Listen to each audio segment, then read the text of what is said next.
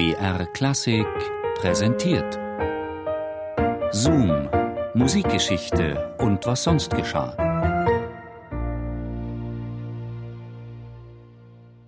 Seine Nachbarn hielten ihn für verrückt. Ein Genie zwar, aber verrückt.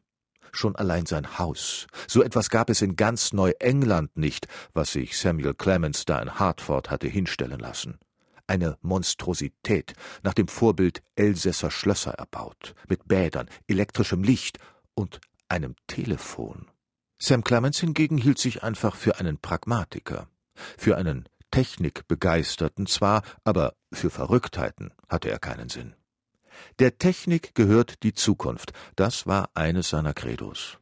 Das konnte man auch in seinen Artikeln und Büchern nachlesen, wenn man wollte. Und das wollten viele. Schließlich war Samuel Clemens damals einer der bekanntesten Schriftsteller der Welt. Wenn ihn auch kaum jemand unter diesem Namen kannte, denn für seine Leser war und ist er einfach Mark Twain. Am Silvesterabend des Jahres 1907 hatte Clemens seinen Gästen etwas ganz Besonderes versprochen, etwas Unerhörtes, eine technische Spielerei, der die Zukunft gehören sollte. Musik aus dem Telefon.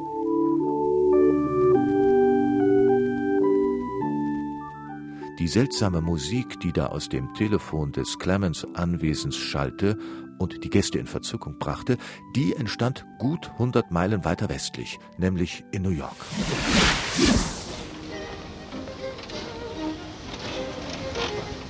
Dort, mitten im Theaterdistrikt und schräg gegenüber von der New York Metropolitan Opera, hatte die New York Electric Music Company ihr Hauptquartier aufgeschlagen.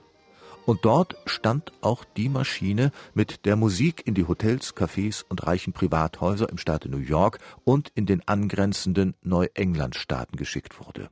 Das Telharmonium. Erfunden hatte dieses Monstrum der Rechtsanwalt Thaddeus Cahill aus Washington, D.C. Ihm war aufgefallen, dass Wechselspannung aus einem elektrischen Generator in einem Telefonhörer einen beständigen Ton erzeugt. Ein Prinzip, mit dem noch heute viele Schüler im Physikunterricht Bekanntschaft schließen. Im Jahr 1896 meldete Cahill seine Erfindung zum Patent an. Die Geburtsstunde des Synthesizers, da Cahill in seiner Patentschrift als allererster überhaupt das Wort Synthesizing im Zusammenhang mit Musik verwendete. Nach Jahren des Experimentierens und nachdem ein erster relativ kleiner Prototyp Finanziers und Investoren begeisterte, baute Cahill in seiner Fabrik in Massachusetts eine ausgewachsene Version seines Telharmoniums, das auch unter dem Namen Dynamophon bekannt war.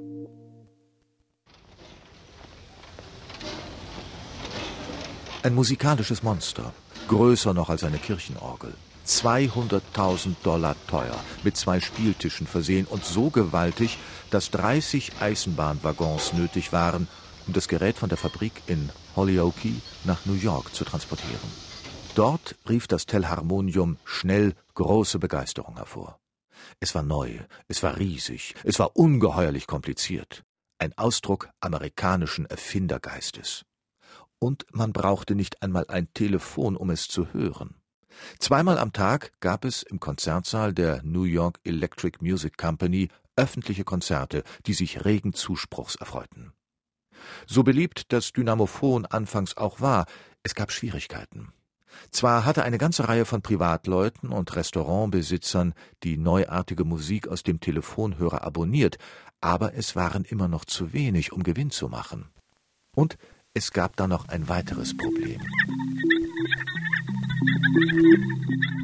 Die New Yorker Telefonbesitzer beschwerten sich bald darüber, dass ihre Telefonate andauernd von Musik zugedeckt würden.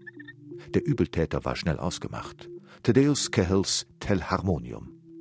Die Musikübertragung durch die Telefonleitung störte die Gespräche der anderen Teilnehmer.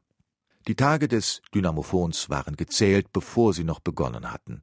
Spätestens dann, als das Radio störungsfreie, billige und relativ rauschfreie Musikübertragungen möglich machte, war das Monstrum überholt.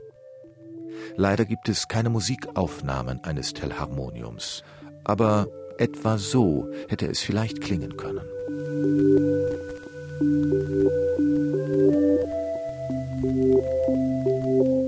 Kein Exemplar von Thaddeus Cahills erste Musiksynthesizer blieb erhalten. Das letzte Dynamophon wurde von Cahills Bruder in den 50er Jahren an einen Schrotthändler verkauft, nachdem kein Museum die Erfindung ausstellen wollte.